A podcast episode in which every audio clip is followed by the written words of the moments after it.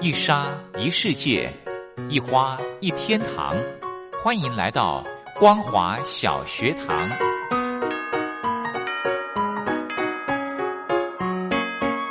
让我们一起学习，一起分享光华小学堂。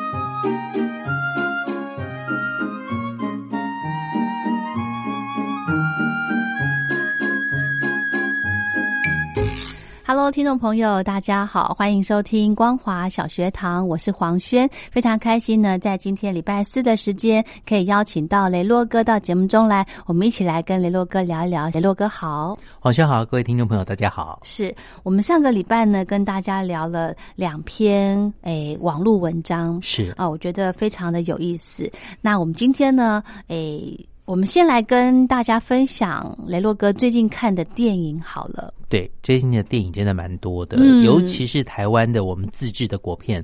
有很多的电影都是这几年都围绕着青春啦、嗯浪漫啦、嗯喜剧啦等等，甚至说在前一阵子，因为农历七月的鬼月，然后有是所谓的粽邪，粽子的粽哦，它也是一个民俗的台湾民俗的一个，就是送肉粽啊等等的嗯哼一些、呃，这个带入了是七月的恐怖鬼故事哦。嗯我你不晓得你黄你敢轩看吗？哦，我我其实还蛮喜欢看，但是旁边的人都会被我吓到，为什么？因为我会被音效吓到， 然后你会大叫 吗？然后可能从椅子上弹起来的时候，旁边的人全部吓到。你会从椅子上弹起来，对对对也太好笑。通常我看电影最害怕，我每次遇到害怕的情节，我就是捂耳朵，不是捂眼睛，因为其实最恐怖的那个声音，声音的速度是非常快的。对你是耳朵听到的时候，你被吓到，哦突然被那种很宁静，突然被巨巨大音量吓醒的，是是吓到的那种感觉的，所以我每次都会捂耳朵，就是降低那种对周遭人的那种影响。啊哈啊哈！啊，对所以诶，我看那种比较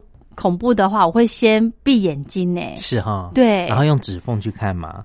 没有我就会，或是把头头撇过去，我就会说好了吗？ 过了吗？OK 最呃 OK 吗？最经典的就在那里，结果你都没看到。就不敢看 呐、就是很矛盾，你知道？真的想看，然后又不敢看，嗯嗯哼就是雅 给。这是人类，就是有些时候为了这个哎很紧张、很刺激，想看又不想看的那种对心情，去寻求这样的刺激。对，然 后看完才跟人家说，哎、我有去看什么什么很很恐怖的片，很厉害吧？结果重点都没看到。都没有看到，很可 惜呃。对，好，我们今天呢，一样跟呃雷洛哥，请听雷洛哥跟听众朋友聊电影嗯，今天要跟大家介绍这一部电影叫做《刻在你心底的名字》哦哇又是听国起来片，对，然后就是一部，你你那时候听小到你青春。刻在你心底的名字，你就会觉得说，哎，这个刻在会烙印在心底的话，大概就是年轻的时候，从年轻对到年老的时候，再去回忆这么多的一些事情，你就发现这个名字哦一直都在。嗯，然后呢，它里面呢，也呃，这个是台湾非常有名的一个瞿友宁导演哦是监制。然后呢，一个叫刘广辉导演执导的一部电影，那其实他是这个刘导演他自己亲身的故事，嗯哼他等于在台湾已经算是一个呃出柜的导演，告诉大家他其实是喜欢男生的。嗯哼那呃，他跟瞿友宁导演两个以前在高中的时候是同学，哦，所以是讲他们两个的故事，并不是哦瞿友宁导演呢，他有他自己喜欢的女朋友，嗯，然后这个呃柳导演呢，他有自己喜欢的男生，嗯但是因为他们两个是同学，他就把这两个故事串在一起，哦就变成了好像他们两个以前在谈过恋爱，但是各自有各自喜欢的故事。是，对对对对，有一点三角恋情的感觉。啊好，那当当然，他回到了就是在台湾，呃，在戒严之后的解严时期。我们知道台湾曾经因为时空的关系，会有一阵子是戒严时期，嗯所以说那时候有很多的事情是不能做的，包含了报纸啦、嗯内容的部分，会有报禁的部分。后来逐渐逐渐的解严了，所以在呃电影的一开始，他回到了那个时期，其实也就是呃，可能有很多的。一九七几年差、不多七零年代、嗯八零年代，那所谓的国中高中生的一个年代，其实嗯也是我跟黄轩的那个年代。嗯是，在那个呃状情况之下，后来又发生了就是我们的之前的蒋经国总统过世的消息，我印象非常的深，因为那时候刚好我是要毕业旅行，嗯所以说那时候因为呃这个国丧的关系，嗯，所以我我不晓得黄轩有没有印象，我们那时候是电视连续三天都是黑黑白白的有有有，对，然后我们因为毕业旅行学呃，通常让学生去外面毕业旅行，一定会穿一些制服，对或者是的，因为在户外的话比较好辨识哪些是我们学校的学生。嗯哼，那我们那时候是决定，就是学校规定穿体育服去，嗯但是我们学校体育服男生是穿蓝色，女生是穿红色。嗯可是刚好遇到国丧时期，不能穿红色，女生就只能穿一般的制服去。哦，对白衣黑裙这样子，对对对对，就这样嗯哼子去、去玩这样。嗯哼然后对于女生来说，她们也觉得比较不方便。是，那那时候，呃，我印象当中，那时候呃，让我最深刻的就是三天的毕业旅行刚好都遇到，嗯所以全国的那种游乐设施通通停业、嗯歇业，然后这个悼念这样子。然后，所以我就印象当中那一次毕业旅行非常的不好玩，你那时候你去哪里？你记得吗？我也忘了， 就是完全忘记，反正就是好像有印象去就是溪头啦，哦好像有去溪头，印象就是不能够开心，对，，不能开心，对对，然啊后刚好就真的就是遇到了，是对是好，那这部电影呢，其实就在讲那个时空之下，里面呢有几个这个演员呢，其实包含了之前引起的一呃系列的回响的这个《返校》这部电影嗯里面的嗯男主角哈、这这个曾敬业，还有呢另外一个呢叫做陈浩森呢，他是演这个红色气球的，嗯等等呢，这两个呢小鲜肉他们在这个里面呢所演出他们高中时期的故事，嗯哼，好、那让人家蛮期待的，因为其实在这部电影里面，他是讲到说，这个八零年代台湾刚解严，那一对呢游走在友谊跟爱慕之间的高中同学，他们其实那时候对于自己还没有办法非常了解，他们还在探索自己到底喜欢的是什么。嗯想要的是什么？嗯啊，在彼此的这个青春的骚动跟这个对于性的好奇之下，开始进行了冒险。嗯但是后来又有学妹的出现，让他们之间暧昧的情愫又产生了一些变化。嗯哼对， ，OK，所以他这个也算是呃清新对，清新类的小电，呃，不是小 电影，小青春电影，小青春电影，嗯哼对。但是我会觉得说，其实在，呃故事当中，我们有些时候从这个观众的角度来看，嗯有些时候我们会从这个影迷的角度来看，。对，那这个观众、影迷跟我们是。嗯媒体人的角度来看这件事情，后来看完就会跟同业稍微聊一下，我说：“哎、这两个已经二十几岁了，还演高中生好像有点老。”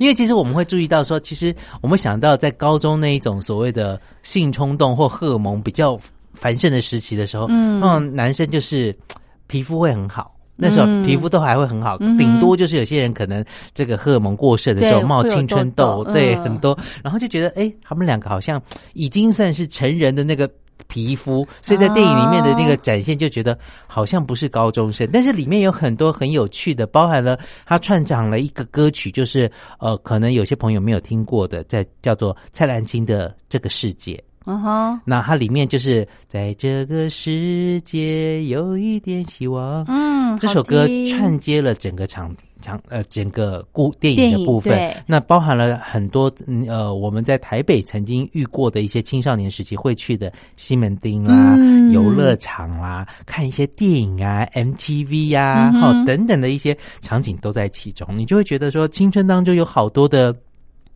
故事曾经发生着，然后我们可能现在长大了，一时遗忘了。看到这部电影，你又会掉入了时空隧道，听到哎，以前啊，我可能真的听过，然后听卡带，对，然后讲过了一些话语，会觉得说，哎，真的是里面让人家觉得说，哎，这个话语真的是非常。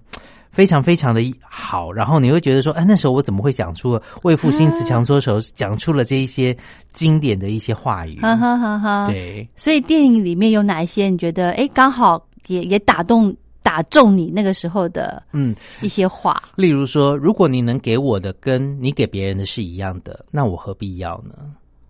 好成熟， 这是学生说出来的话。对他觉得说你你你给我的关心或者是爱，是对你可能跟给别人的是一样，你换了一个对象的话，对你还是只给这样的关心跟爱，不会因为人之间有有的互动而有所不同的话嗯，哼我何必要呢？哦，所以这句话对你有点倔强，有点倔强的感觉。嗯嗯嗯，对，嗯哼哼哼。OK，好，这部叫做刻在嗯你心底的名字。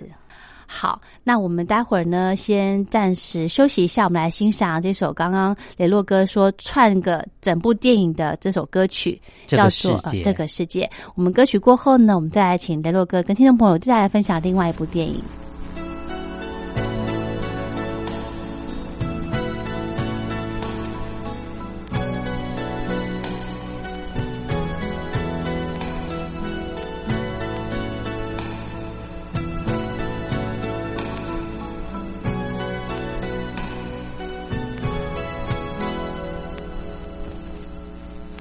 在这个世界，有一点希望，有一点失望，我时常这么想。在这个世界，有一点快乐，有一点悲伤，谁也无法逃开。我们的世界。并不像你说的真有那么坏，你又何必感慨？用你的关怀和所有的爱，为这个世界添一些美丽色彩。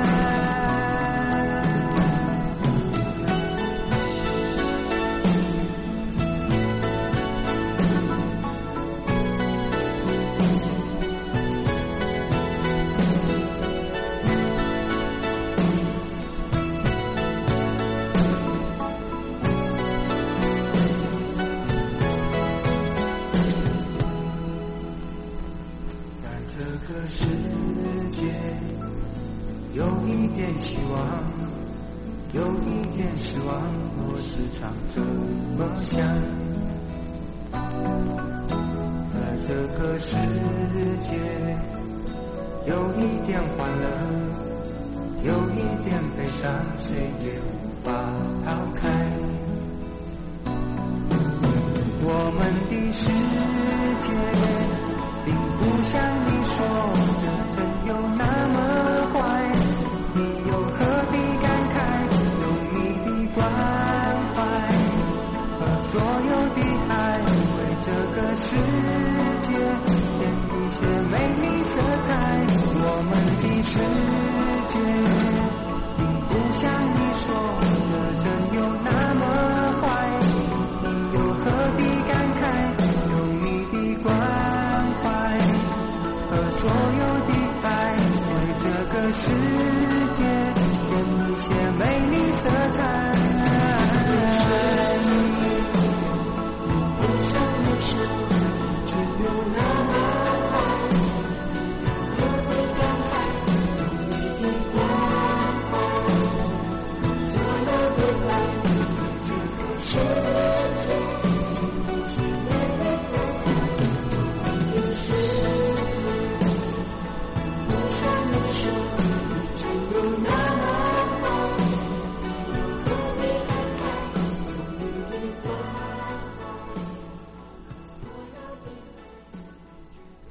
欢迎回到光华小学堂，我是黄轩。刚刚上个阶段呢，雷洛哥跟听众朋友聊到了这一部呃青春也算是校园电影哈，对对，刻在你心底的名字。那在后半段呢，我们再来聊另外一部电影好不好？好啊，那这部电影呢，算是这个呃近几年呃，这不应该讲说今年以来很多人非常期待的电影。当然，今年很多人还期待另外一部叫《神力女超人》这部电影，嗯呃，即将要上档。但是很多人在看另外一部叫做《这个天能》嗯这部电影呢，有一点点科幻的感觉。嗯然后它是一部这个科幻动作谍报片，然后呢，它是由这个克里斯多夫诺兰。指导的。呃，可能有些人看过了这一个呃，之前有一有一部电影在讲睡梦，嗯，在讲梦境里面在做梦，在做梦一层一层的那种感觉，会觉得有一点复杂。嗯哼我不晓得黄轩，你看这样的电影会不会觉得比较头痛一点？一一定会，很多是我会人看不懂。我们就觉得说，我们好像很多事情不能按照我们原来的一些所学到的学士理论去去去了解。嗯啊，那这部电影呢，其实它呃是在讲这跟时间轴的观念。嗯，例如说，我现在在跟黄轩访谈的同时，对可能在同一个时间轴里面有另外一个时间，它是倒着播的。可能我们现在另外一个时间轴是我跟黄黄轩访完了，然后往前倒倒倒倒倒到我刚进电台的这个时间，它是反着走，一个是正着走，一个反着走的。那这故事呢，开始于就是呃，主角协助这个中央情报局的一个行动，在所谓的呃莫斯科那边的基辅呢，一个歌剧院里面保护一位神秘人士取得某种机密的仪器开始。嗯那这个机密的仪器呢，在这过程当中取得过程当中，主角差一点被伤，呃，差一点死掉。但是呢，这个机器被另外一个戴面具的枪手抢救出来了。那因为这个。强神秘的人士，他背后有一个细红色的绳子，等于他看得出来是一个标记，你就知道说他这是他自己随身带的一个物品。然后呢，这个只是在前面一开始教的他的一个过程，但是最后一定会呼应到这条细绳子的这个主人是谁。嗯对，然后呢，所以后来呢，这个主角就发现他中计被捕，然后呢，酷刑要求他要泄露情报机密。其实说实话呢，他只是为了要对于这个情报员有忠诚度的考验。哦，搞了半天，其实这前面的事情，他被抓这件事情，其实是故意要测试这个情报员他有没有够忠诚，因为他们都有一些药丸吃下去就可以自杀、不吐露实情啊、哦等等的。哦后来呢，他吃了这个药丸之后，他还是被救回来了。醒来之后呢，知道说这只是对他忠诚度的考验，但是呢，他知道说其实他的这个他要被招招募进去拯救一个秘密的任务，去拯救世界。嗯这个秘密实验室里面呢，就有所谓的时间的正转跟反转的一个，嗯嗯例如说我把一个东西往地上呃往桌上一摆摆下来之后，那如果说我有了这某一种能力之后，有一个手套或有一个器材之后，我手这样。抓起来的时候，它的东西会从桌面上吸回手上，就是把你刚刚摆下去的动作倒转回来。嗯就是这样的一个技术。那后来呢，因为就在这一个所谓的呃。状况的时候呢，刚开始主角也跟我们一样，对于这个科学的观念，对于有一点有一点 confuse，有一点嗯困惑。那主角呢，就从就是说，哦，看他先看到一个呃玻璃上面有一个弹孔，嗯但是呢，当时间这个已经是被激发过的玻璃，对但是当时间一直在走，一直在走的时候，你会发现，哎，这个地上有一把枪，那个枪呢会突然飞起来，然后呢到那边以后，对面的子弹呢就从那个玻璃穿回来，回到回枪呃枪里里面，面嗯然后玻璃就变成好的完好的。对你会发现说，哎，我进入了另外一个世界，它是把刚刚的事情倒着播的。哦，对对对，就可以就可以算是协助他去去了解说为什么会有这个状况。对是吗对，对对对，那其实他们的一个技术呢，是因为某一个这个呃元素可以让他有这样的一个能力哦然后呢，这样的一个能力，所以说，当有些人他可以知道说某些事情即将发生的时候，就是未来的人，就像我们看哆啦 A 梦一样，哆啦 A 梦其实是大雄的孙子，在那个时代有个机器人，他把他送回到以前的世界，给他的爷爷就是大雄来陪伴他长大的。嗯，对，所以说呢，这这一个所谓的天能的这个呢，就是呃，在这个世界里面有一个人，他可以知道未来的人给他一些讯息，嗯哼他等于是过去跟未来的联络人、中间人。嗯哼所以这个中间人呢，他们呃有两个，一个可以知道。怎么样？另外一个是有能力去制造这样正转跟反转效果的人。那那个人呢？其实他有一个野心，就是他如果活不下去了，这个世界也就毁灭了。然后这里面还牵扯到一个问题，以前我们常说先有鸡还是先有蛋，对对，这一直搞不清。前后先先后的问题。那他们里面牵扯到一个问题，就是如果你你你是你爷爷的未来，你懂我意思吗？爷爷出生的比我们早，嗯爷爷生了你的爸爸，你的爸爸生了你。嗯如果你你是爷爷的未来，嗯爷爷是你的过去，嗯这是过去的时间。所以，如果你你在现在的未来这个时间里面，你可以坐着时光的机器回到你爷爷的那个时代。如果你把你的爷爷杀死了之后，很多人会想到的问题是：那你还会存在吗？ 对懂我意思吗？这是先有鸡先有蛋的一个问题嘛。对哎对，但是他们们说这不管，它有另外一个理论存在着，通常有些时候是会继续存在，可是按照我们的想法，它应该是不会不存会在。存对呃对，所以它里面呢，就里面有正的跟反的等等的一些议题存在。然后呃，刚开始我就跟黄轩说，其实看这个电影，我刚开始去的时候觉得很烧脑，因为我很担心，因为听别人的口碑就是说，你可能要对于相对论、爱因斯坦的或等等要有一些了解有等概等。念，可是后来说，呃，有朋友说，其实你不用担心，你只要把它当成一个好莱坞的娱乐片来看就可以了。嗯但是里面有讲到了一些，就是在你在所谓的正着走的世界，就是一二三四五六七顺着走往正向走的世界。跟一个我们刚刚讲逆向的世界来说的话，如果在正向世界的人跑到经由一个转换器，一个机器到了逆向的世界，可以看到正向的世界，然后可以，但是他的动作是逆着走的人的话，嗯你必须要带着氧气罩，因为呃，这个世界是相反的，嗯所以说当在原来世界你被火烧是很烫的，你是热死、烫死、烧死的，但是在逆着的世界里面你是被冷死的，嗯因为哦相反它它就完全相反。哦所以说，在正的世界的人到了逆的世界的人，为什么要带着氧气罩是？因为正的世界的人，你吸了氧气，它会交换，从肺交换进入到血液当中，供给人氧气。嗯但是在逆的世界里面，那个血液中的那个氧气会从肺跑出去，空气是进不来的。所以，如果是正的人到逆的世界的时候，你必须要戴氧气罩；但是在逆着的世界的人，他本来就活在那个世界的话，是对他没有影响的。哦对，所以就是有这个正跟反。那这个编剧很巧妙的，就是把很多不同的场景哇塞去去编织在一起的时候对，你会觉得它像绳子越绑越紧，越交缠越复杂。然后有些时候你会觉得为什么？包含了呃刚刚有讲到说，呃，可以控制这个正转逆转世界的这个一个人，他只要他发明了一个机器，联系着就是，如果当他死掉的时候，他就会让这个机机器毁灭，然后整个地球就会跟着毁灭。嗯所以说，他们要想办法说，怎么样让这个人死的时候不要把这个世界一起带着毁灭。嗯所以里面的男主角他们就要负责在正逆的世界里面去完成这个任务。嗯它听起来有点科幻，但是觉得还蛮有趣的，就是你会知道说有很多的东西它是有因果。嗯我们说常说很多事情是有因果的循环的。嗯那你看这个世界，看这个电影之后，电影对你就会觉得说，哎，好像还真的是如此。所以嗯人要多做善事，然后有你做了某一件事情的关键的决定之后，它对于以后是有影响的。是对，我觉得这部片的编剧好厉害哦，是他是怎么会把他想怎么会想到就是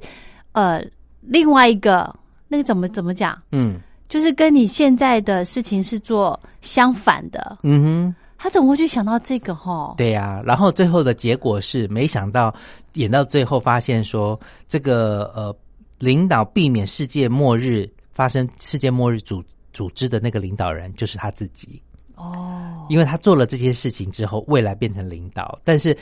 过去呃，未来的那个人派了人来这个世界，但是不能跟他讲说你未来要做什么，因为会哦会改变了他的意志，他可能对觉得我不想做这样的事情。哦，对，然后就是他自己，然后最后看到呢身上有个标记的一条绳子，那个人其实是一在未来是已经死掉的，但是他回到了过去，就是来帮助这一个领导人，然后来拯救这个世界。嗯对，但是他已经知道他未来会死掉。哼，哦，这部片多长？这部片一百五十分钟，两个半小时。那你这两个小时都很专心， 对我终于没有睡着了， 因为我很努力的去了解对我在中间的因果，他现在在是正还是在反，为什么他要怎么 样？对我就在想说，这部片要很认真看欸的，不然你如果一烧这个神烧闪掉之后，对，你就会动不起来了耶。没错，难怪你说这部是很烧脑的一 部一部电影。但是我还是把它看完了，很开心，就是至少我看 了。那看完你有没有觉得哦， 好累？是啊还好，就是觉得说中间我可能跟别人一起看的时候，我会跟他稍微讨论一下啊，这个是那个谁吗？对他说对，因为你你没有哎你接需到要，有一点印证，就是说我想的跟你想的是不是一样的是，你如果没有接到的话就，就接不回来了嘞。对对对对对对，那这看这部片，如果是我的话，我会整整剧整出我都在吃东西，因为前面如果看看一个，如果一闪神的话，嗯，我就放弃。有啊，我哦，这旁部边片好难我哦，旁边有人就是在吃东西，对不对 对对对对对，那他这个票房好吗？还不错啊，还不真的错，哦对对对，好，真的是很很特别、很厉害的一部片。如果听众朋友想要去烧烧脑的话呢，挑战自己的这个算是逻辑吗？。对逻辑对不对能力的话，对嗯，这部片非常推荐大家。好，今天非常谢谢雷洛哥跟听众朋友分享的两部电影。也第一部呢叫做《刻在你心底的名字》，那另外一部叫做《天能》。好，两部呃非常极端不一样的这个对剧情提供给你，谢谢雷洛哥，谢谢大家。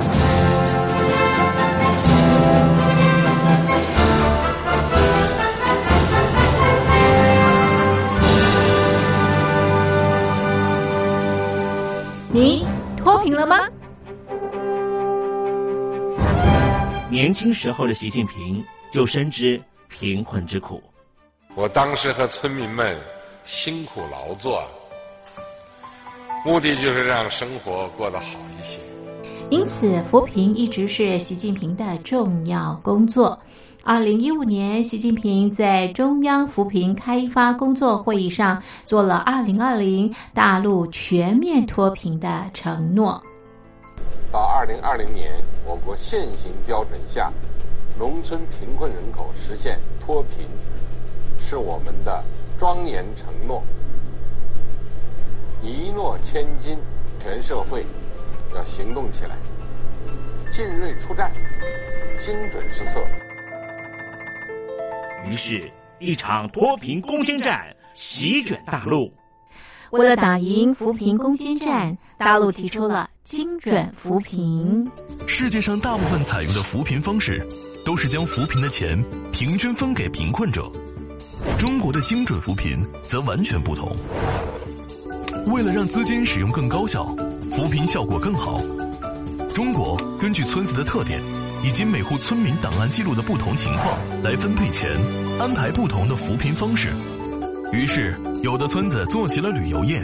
有的村子通过修路大桥，极大的增加了农产品的销量。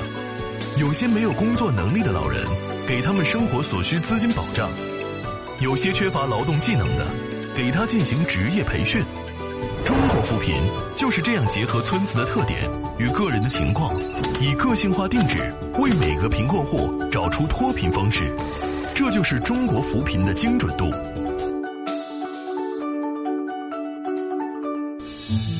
位在山东偏远内陆地区的曹县，二零一七年以七十四个淘宝村名列全中国十大淘宝村群聚第三位，因而摆脱贫困的命运。丁楼村是曹县淘宝村的鼻祖，全村有九成多的家庭在家开网店，大多以服装加工业为主，并形成产业，带动周边乡镇跟进发展，连人口都跟着回流，大学生和外出务工青年纷纷返乡创业。二零一六年，丁楼村的全年电商销售额已高达三个亿，产品远销十多个国家和地区，百分之八十以上的人家拥有私家车。从二零一六年到二零一九年，大陆累计发放三千八百多亿人民币，并动员大量人力全力扶贫。今年就是二零二零年，大陆彻底脱贫奔小康了吗？大陆国务院总理李克强在今年人大会议闭幕后的中外记者会上，他是这么说的：中国是一个人口众多的发展中国家，我们人均年收入的平均水平是三万元人民币，但是有六亿人每个月的收入也就是一千元，一千元在一个中等城市，可能租房都困难。现在又碰到疫情，其中有一位农民工说他五十多岁了，在外打工三十多年，每年如此，但今年就没有找到工作，全家都陷入困境。唉，听众朋友，你脱贫了吗？欢迎听众朋友来信分享你的脱贫经验，或者大陆政府脱贫做法与建议。我们准备高端短波收音机要送给您哦，活动从八月一日进行到十月三十一日。请您写下姓名、地址、邮编、联络电话、年龄等基本资料。传统邮件请寄到台北邮政一七零零号信箱，台北邮政幺七零零号信箱，嘉陵东山零收。电子邮件请寄 lily 三二九 at ms 四五点 highnet 点 net l i l i 三二九 at ms 四五点 highnet 点 net。